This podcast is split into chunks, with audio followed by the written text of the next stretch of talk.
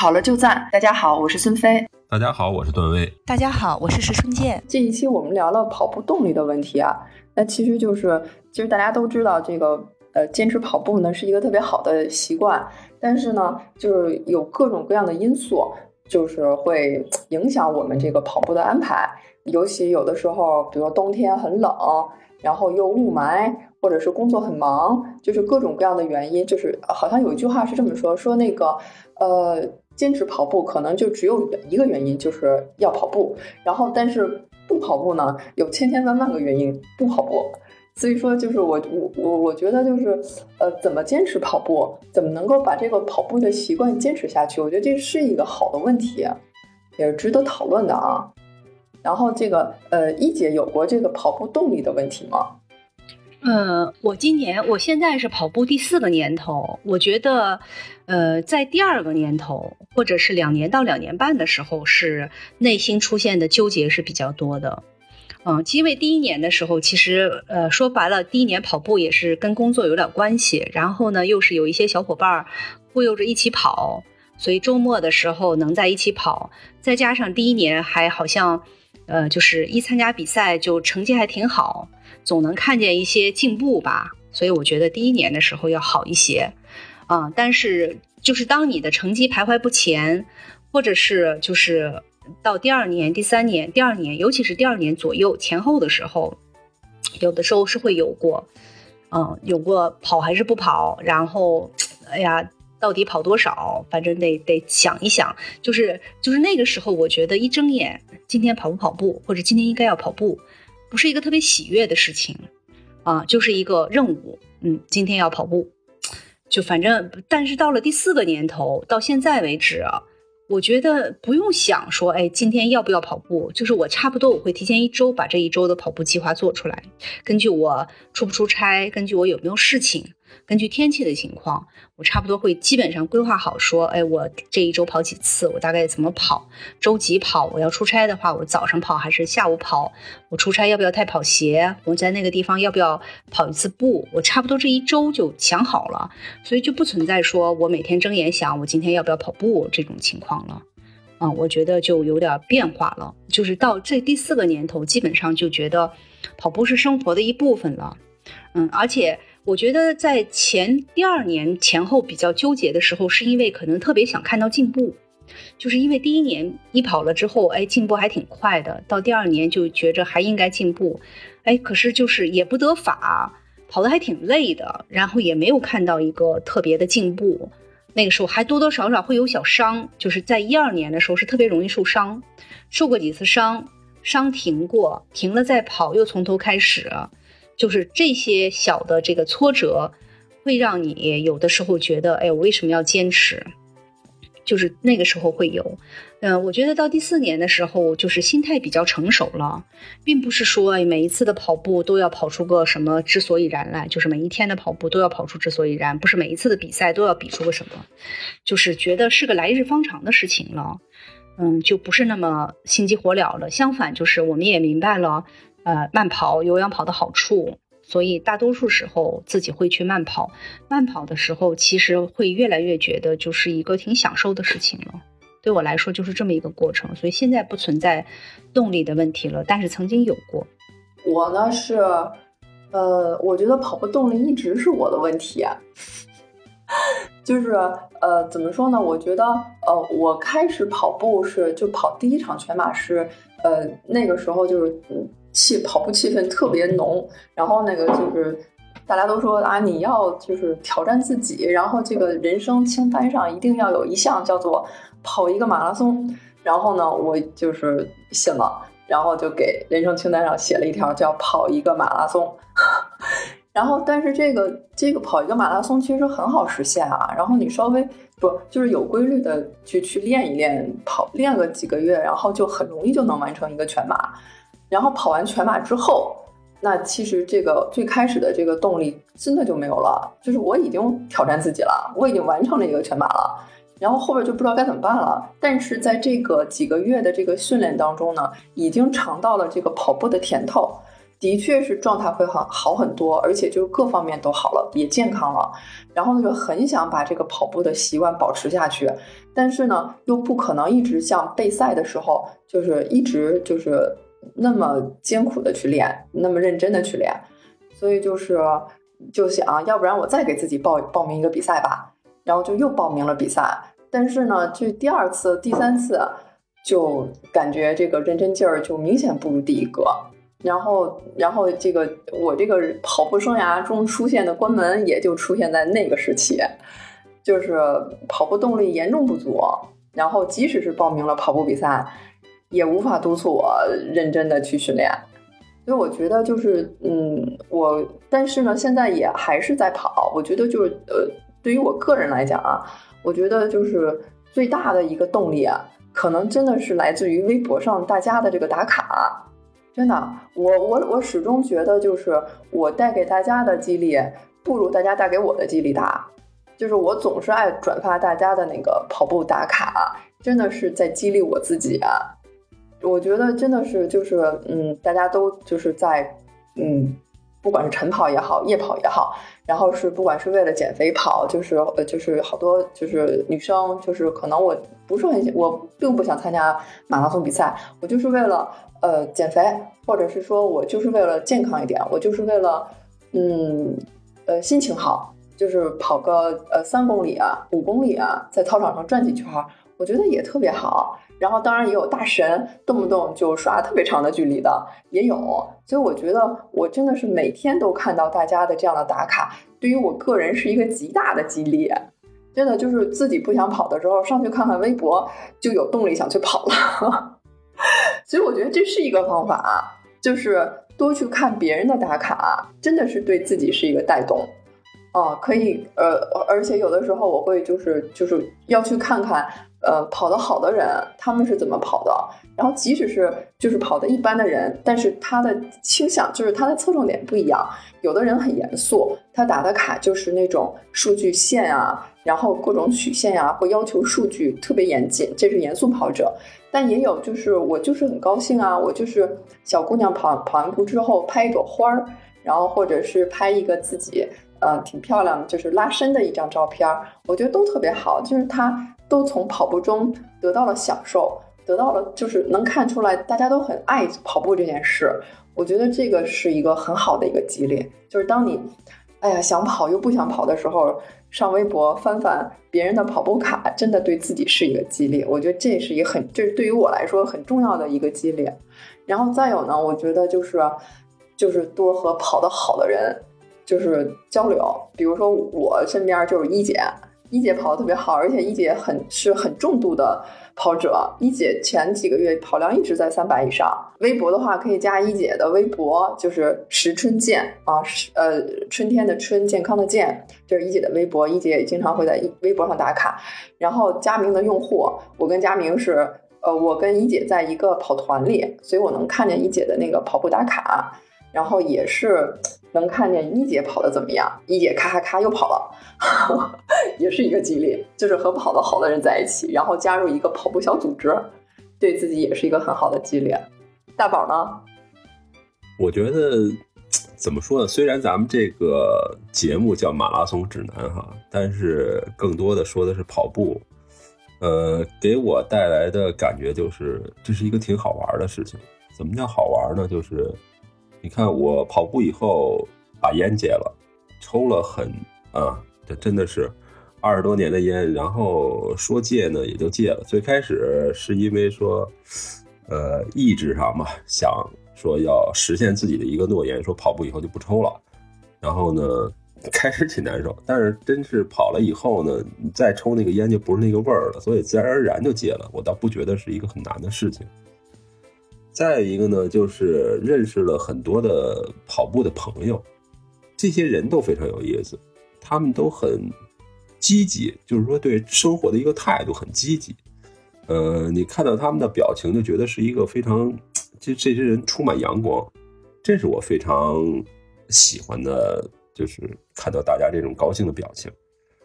嗯，再有一个呢，就是真说比赛，你真的是不是要去参加一场比赛？我觉得因人而异。有些人，比如说我的条件并不适合去跑一个全马，那我觉得也不要真的去那勉强自己去完成这个目标。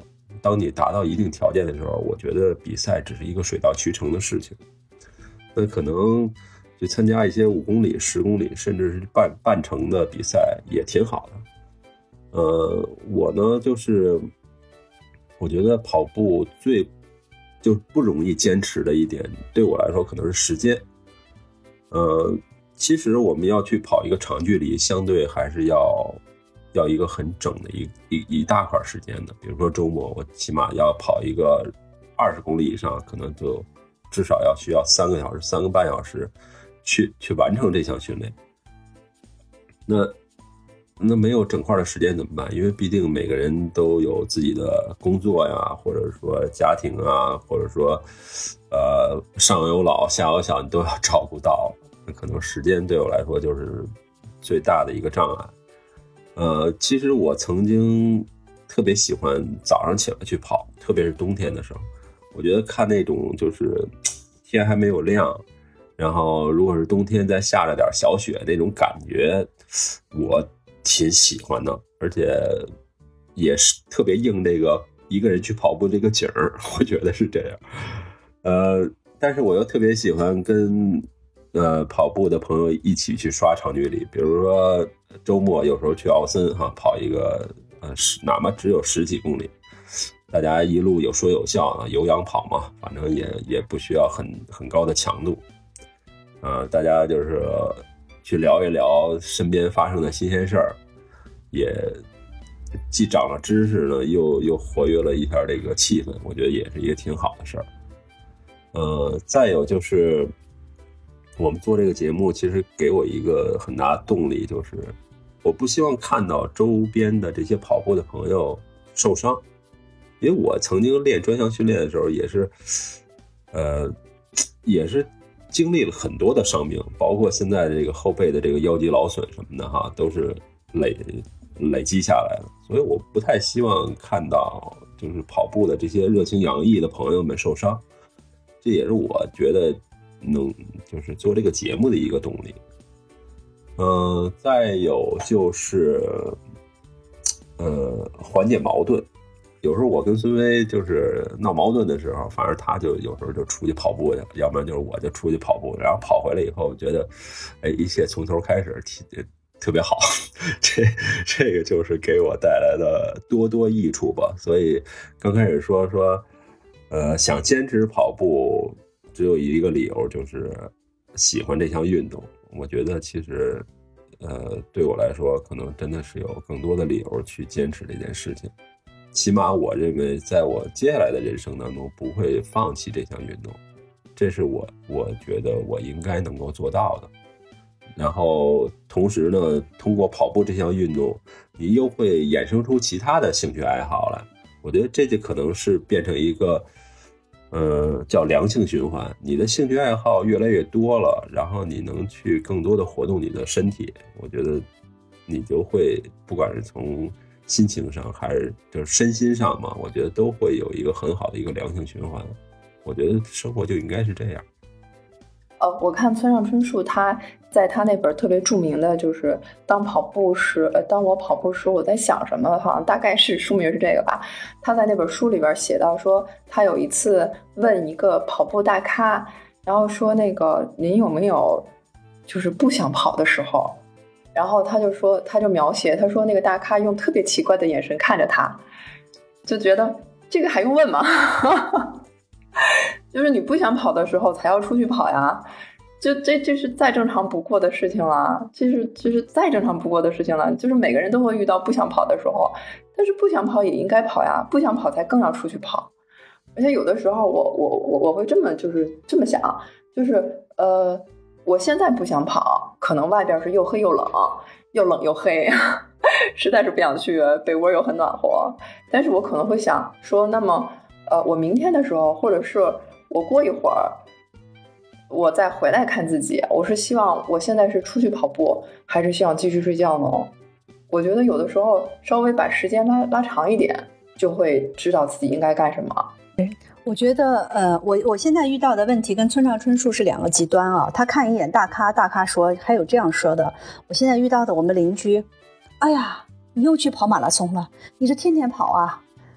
然后，然后 真的天天问我啊，我说大爷，锻炼身体不应该是天天的事儿吗？我这不是跑马拉松，我这是锻炼身体。哎呀，你这又去跑马拉松，一大早就去了，就说 就说，我还我还在受到呃左邻右舍大爷大妈们的这种质疑，然后问我你怎么天天锻炼身体？我说那难道不应该天天锻炼身体吗？啊，嗯，我觉得我觉得就是每个人都有一个阶段，就是既有呃特别。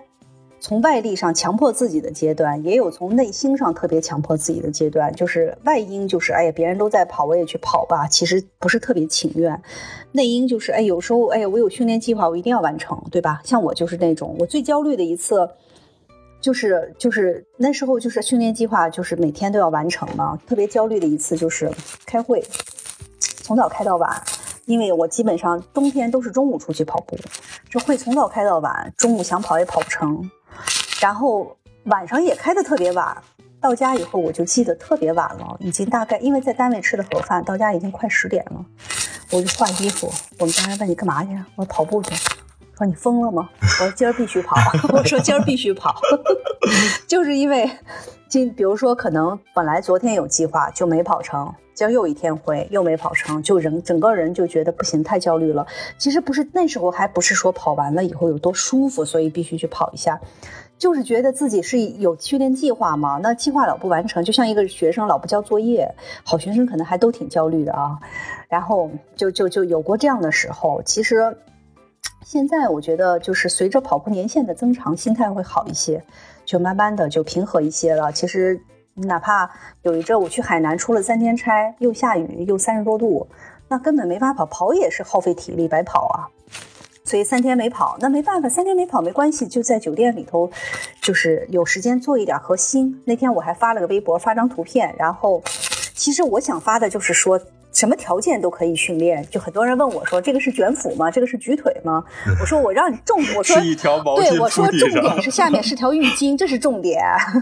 对，重点是浴巾。我说不是卷腿，还是举，还是就是就是在酒店里，因为有时候你会发现你在酒店里连续做几天，因为赶上天不好，做几天核心，出去跑步很轻松啊，没有什么，就是就是休息了几天，然后再加上力量练习，出去反而是会很轻松。”所以就心态好了，觉得哪怕一周没跑，我这一周如果能坚持着去做两次核心，我觉得就是心情上也会很好，就是慢慢调整自己。另外一个，我还是比较建议说，不管什么原因跑步的人，就是你还是做一些记录，有一些目标。比如说我，我这次十一回家，我有个同学。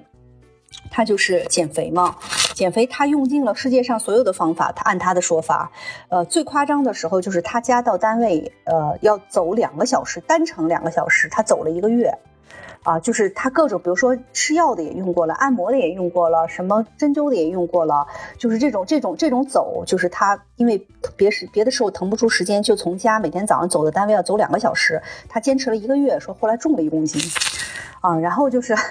就是就是这种，他各种方法都用过了之后呢，效果都不是特别好。他也试过在跑步机跑步，但是他最多就是跑二十分钟。后来就是知道我跑步以后，我们就有时候聊天儿，聊天儿我就跟他讲，我说你别在跑步机跑了，一开始在跑步机跑的话，你会很难坚持啊，跑步机就是很枯燥，也很容易让你控制不住你的心肺，就会很累。然后我说你就在外面家属区跑，他说怎么跑？我说多慢都行，只要你跑。啊，如果你跑不了，你就走，走一走再跑。然后他第一次跑步就是三十分钟啊，三十分钟给我打了个卡，我说很好。后来他坚持的挺好，三十分钟、四十分钟。他问我该跑多久，我说只要你不累，你最好跑到四十分钟。他就跑到四十分钟，有时候快，有时候慢，我都跟他说你你最好跑八分以外。啊，就是越慢越好，因为你是减肥，又不是为别的，这样其实他是容易坚持。就是，哎，他说，哎，我今天居然跑了四十分钟都不累啊！就是说，话说他是为了减肥，他大概六七周时间减了八公斤吧。啊，我跟他说的就是，我跟他说的就是你每天要称体重。他说怎么称？我说首先你每天早上一起床上完厕所，你先称一个，这时候有一个数。然后你就去跑步，跑步回来再称一个。我说你可以高兴两次，第一次就是本来早起空腹，体重就会稍微低一点，哎，挺高兴的。跑完步一称，哎，又低了。其实跑完步可能本来消耗的就是水呀之类的，但是我说你比如说你跑之前你一称你是六十二，跑回来一称六十一点五，哎呦，你就知道你人生中是可以达到六十一点五的，你就有动力了。然后我说每天必须称体重。哎，他真是听，他每天都称，每天，哎呀，跟我说，有有两天说我这两天体重没动，前两天都在掉。他说，你看我是不是进入平台期了？我说先别管，先继续跑。然后他的时间最长拉长到八十分钟，他已经能跑对八十分钟，反正就跑跑的最呃，后来他现在，呃，就是呃最近两天他已经能跑到十四公里了。当然都是八分以外，我就让他八分以外跑啊。然后特别有意思，就是跟我说他又突破平台期了，体重还在掉，还在掉。然后呢，单位同事就是有几天没见到他的，就说就以为他病了。比如说他因为他除当然他除了跑步以外，他比较注意饮食，就是他会吃一些健康餐，所以他中午基本上都是带饭，带的比较健康嘛。如果去食堂吃油太大，所以他好久没去食堂。那然后他偶尔的，比如说去一次食堂，最近大家就以为他病了。啊，就是因为瘦了好多嘛，然后后来他就是说锻炼身体瘦的，然后就有很多人开始追星嘛，开始问他到底该怎么，到底该怎么样。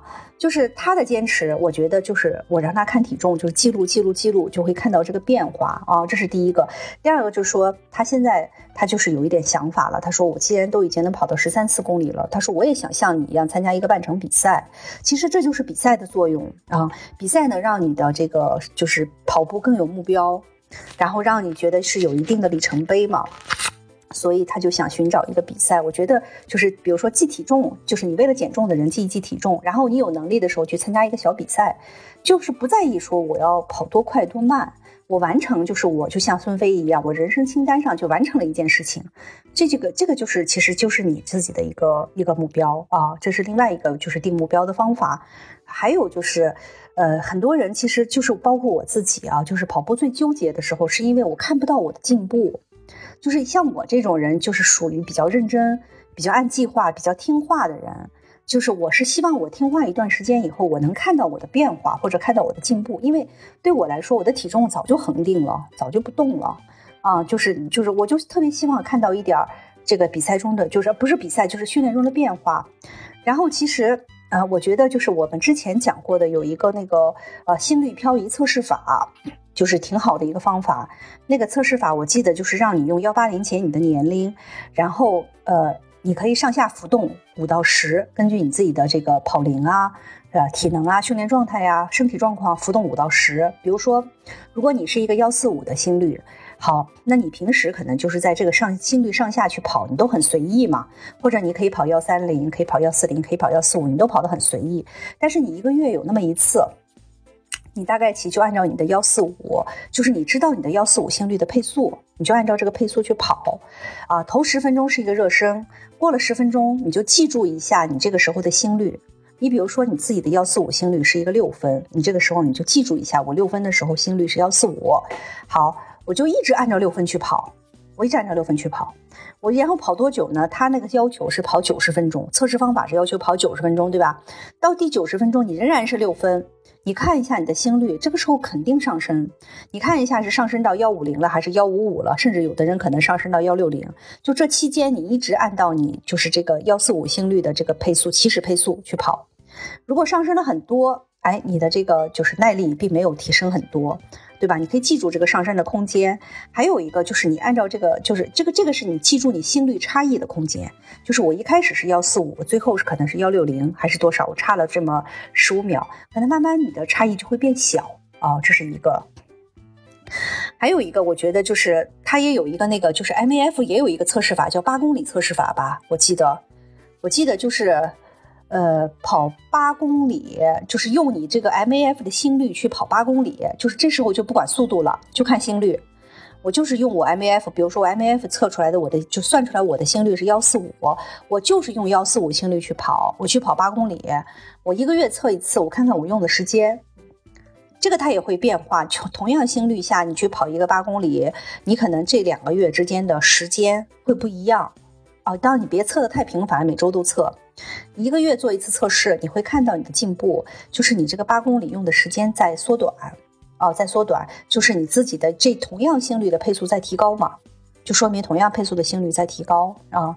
那么这也是一个测试法，还有一个人，还有一种测试法，就是我还是这个心率，我就是维持这个心率不变，我去跑一个十公里，啊，我去跑一个十公里，我这时候仍然是只关注心率，不关注配速。啊，只关注心率，我就不管我是什么配速，我就用这个心率跑。然后呢，我第一公里就是这个心率，我第十公里还是这个心率。我去看一下我第十公里和第一公里的速度差，可能我第一公里的时候是六分，我跑到第十，因为我仍然要维持幺四五，我会掉速。啊，如果你掉掉到六十秒，那你就是状态就很差，对吧？你要是掉到五十秒或者或者三十秒以里，状态就是就就有氧耐力是不错的。但是比如说你真是一个能在十秒、二十秒，就说明你的耐力很大的提升。啊，另外一个就是我们要用同样的距离去测，不管你是跑一个八公里，去看你用的时间，还是你跑一个十公里，同样心率，你看你的这个平均配速啊，就是它在不同的月份下它会提升的。你这个月跑了一个八公里用的时间，或者跑的一个十公里，你的平均配速跟你下个月。跑的肯定是，你如果只要坚持训练，而且就是坚持，就是就是叫科学训练啊，别整天是强度啊、间歇呀、大量啊啊，就是坚持科学，就养成这个跑步习惯，你会发现，哎，我这个配速提高了，或者是哎，我的这个用时提高了，这个就是进步啊。但是我们讲的这些方法，它并不是让你很关注你的配速的变化。而是说，哎，你过一段时间测试是通过时间或者配速来看出来你的变化。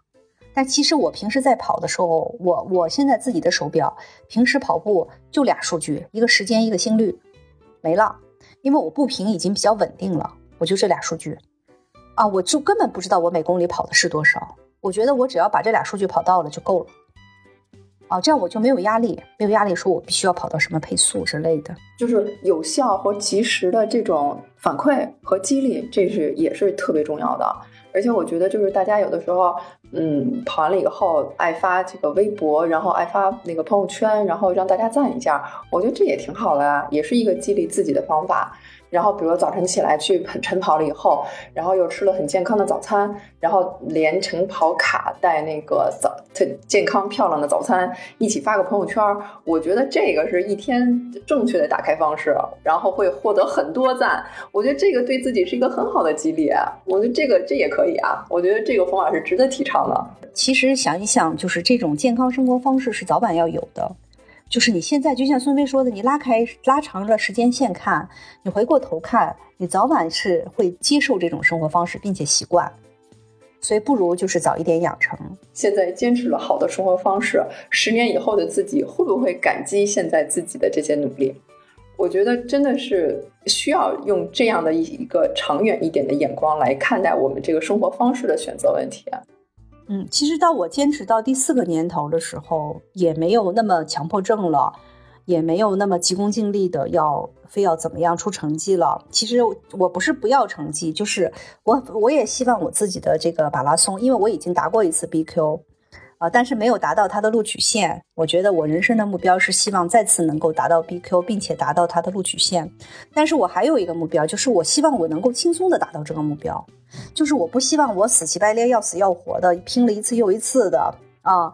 所以我觉得，就是如果我是想脚比轻松的去完成这个目标，就在于我要拉长时间线看啊。拉长时间线就是我不要那么急功近利，我只要是踏踏实实的去一点一点的进步，总会有那么一天。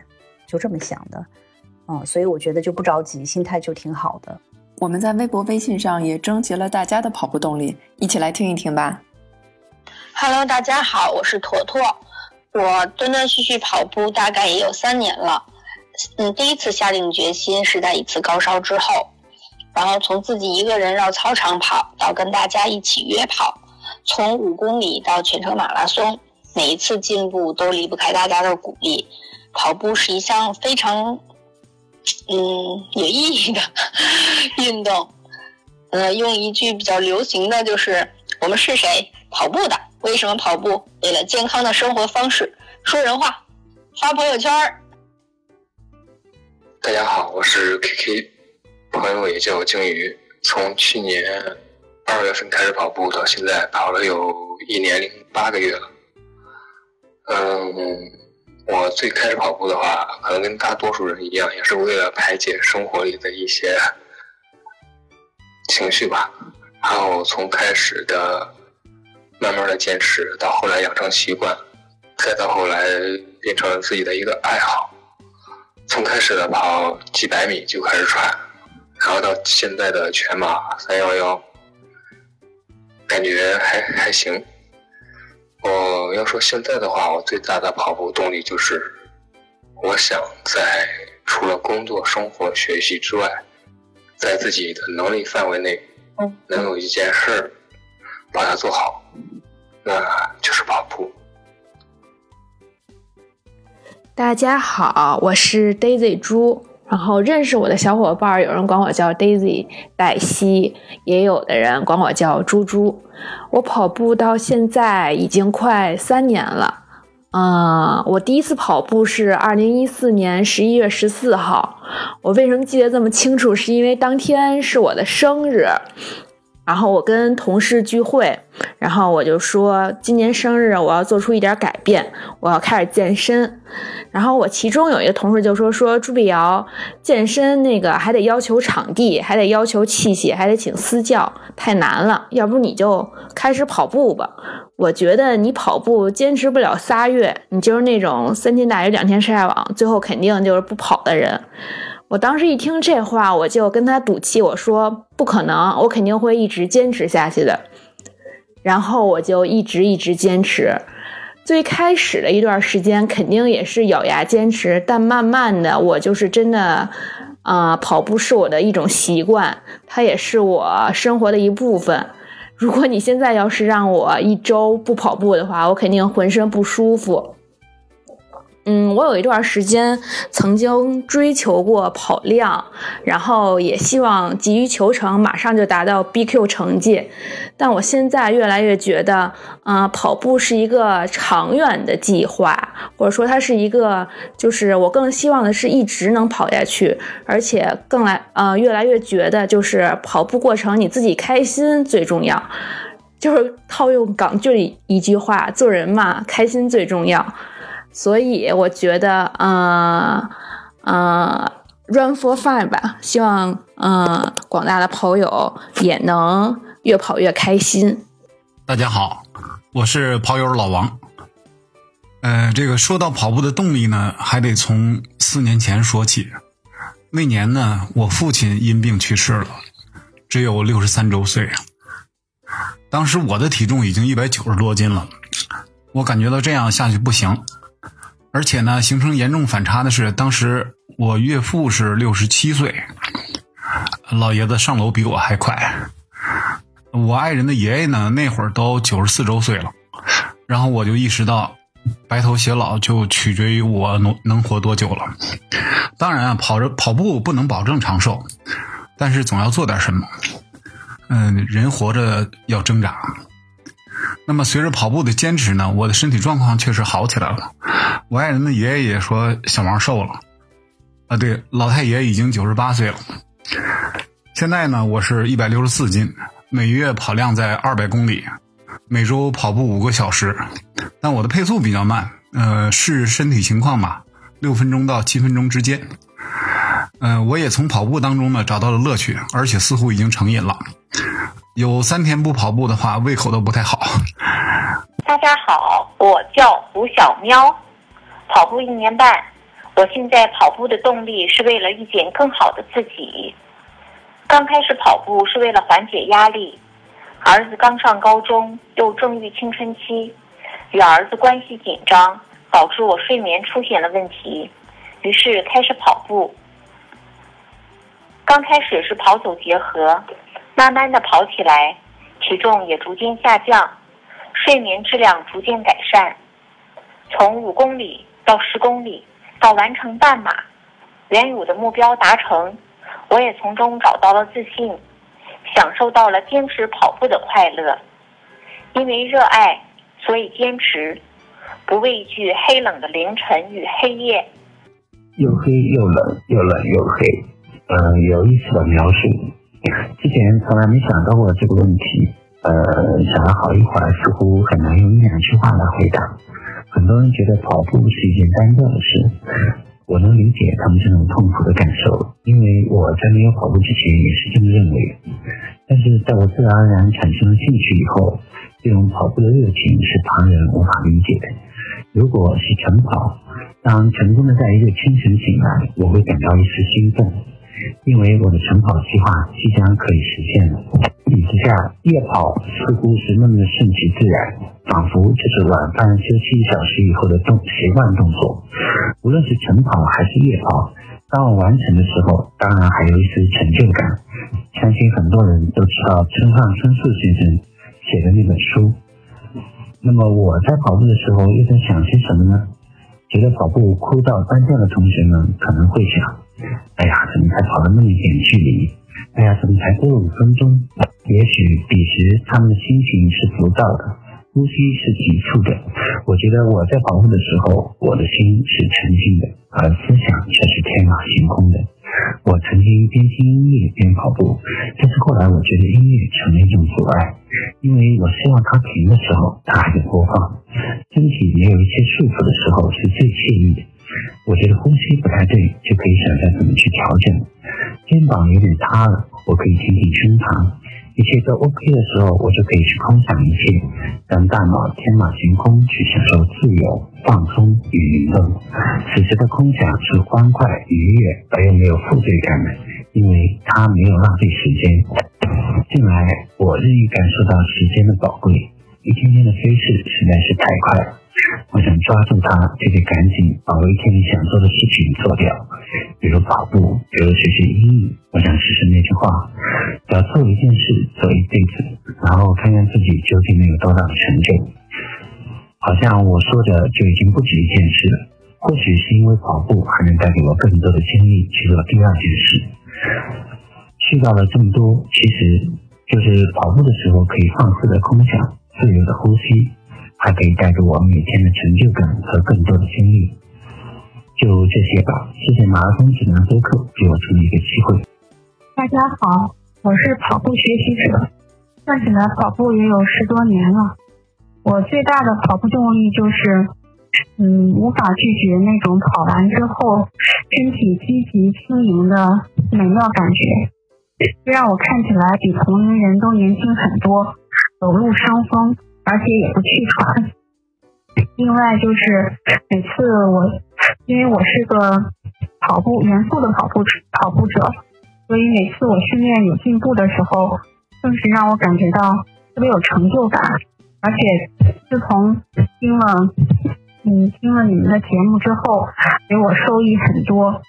嗯，我从中学习到很多训练的方法，而且这种方法让我在实践当中体会到了。这个训练的效果，特别感谢节目，特别感谢主播。大家好，我是吴昊，我是黄叶。我们俩从二零一五年开始跑步，到现在已经两年半了。其实，在跑步前呢，我们俩也经常参加一些其他运动，例如滑雪啊、骑车啊，或者打羽毛球什么的。最早开始跑步呢，主要是受身边人刺激。二零一四年的时候，我身边有几个朋友都参加北马并完赛了，我就发现好像马拉松也不是那么遥不可及啊。呃，跑步最早是他提出来的，我当时也没想那么多，就想着你要是跑，我就跟你一块儿吧，两个人还可以相互督促一下。嗯，确实是这样。特别刚开始跑步的时候呢，总觉得特别困难，然后我就想着。怎么也不能输给女人啊！然后就咬牙坚持下来了。结果呢，他特别爱受伤，刚开始跑步没多久，脚就伤了，歇了一个多礼拜。就在他休息的这个期间呢，我领先他完成了第一个十公里。当然了，后来他就越跑越快，我也就追不上他了。但其实黄叶跑的比我好，我在男的里面呢也就能排在中间，但是他在女子里面能排到前四分之一左右。嗯，但是现在我觉得成绩也很难再提高了，能力就在那儿。我现在跑步的时候也不追求成绩了，而是去享受跑步这个过程，比赛的过程，呃，为健康而跑，通过跑步来保持一种积极向上的生活方式吧。我觉得除此之外呢，更重要的是跑步还使我们认识了一大帮特别特别好的朋友，而且他们每个人都很优秀，都值得我们学习。啊，确实是这样子的。我们在跑步群里的那些朋友，每个人都很优秀，都很厉害。我们通过跑步认识他们，又通过他们接触到了很多其他健康的运动，感觉现在的生活每天都很充实。现在那个跑步已经成为我们的一个习惯了，在跑步之余呢，我们也开始尝试其他更多的一些运动。哦，对，啊，吴昊今年还参加了北京铁人三项赛。嗯，你赶紧把游泳学会，明年就可以跟我一块儿参赛了。好的，好的，我希望能和你一起冲向终点。嗯，我们还要一起快快乐乐的跑下去，跑到老。么么哒。最后，我还要感谢马拉松指南播客节目。通过这个节目，我们学习到了很多跑步知识。也希望大家都来关注这个节目，健健康康的跑步，快快乐乐的生活。说实话，大家都说的太好了，我反反复复听了 N 多遍，有一种感觉就是我们做这个节目真是做值了。这种感动怎么说呢？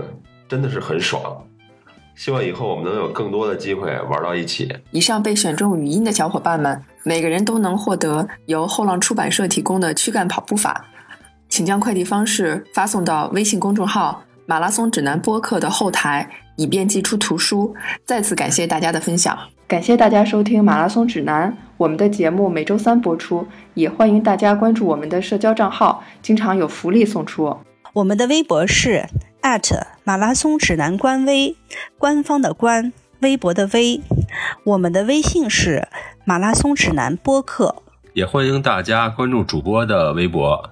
我的微博是段威，喜欢阳光很好。我的微博是孙飞 runner，我的微博就是我的名字石春健，春天的春，健康的健。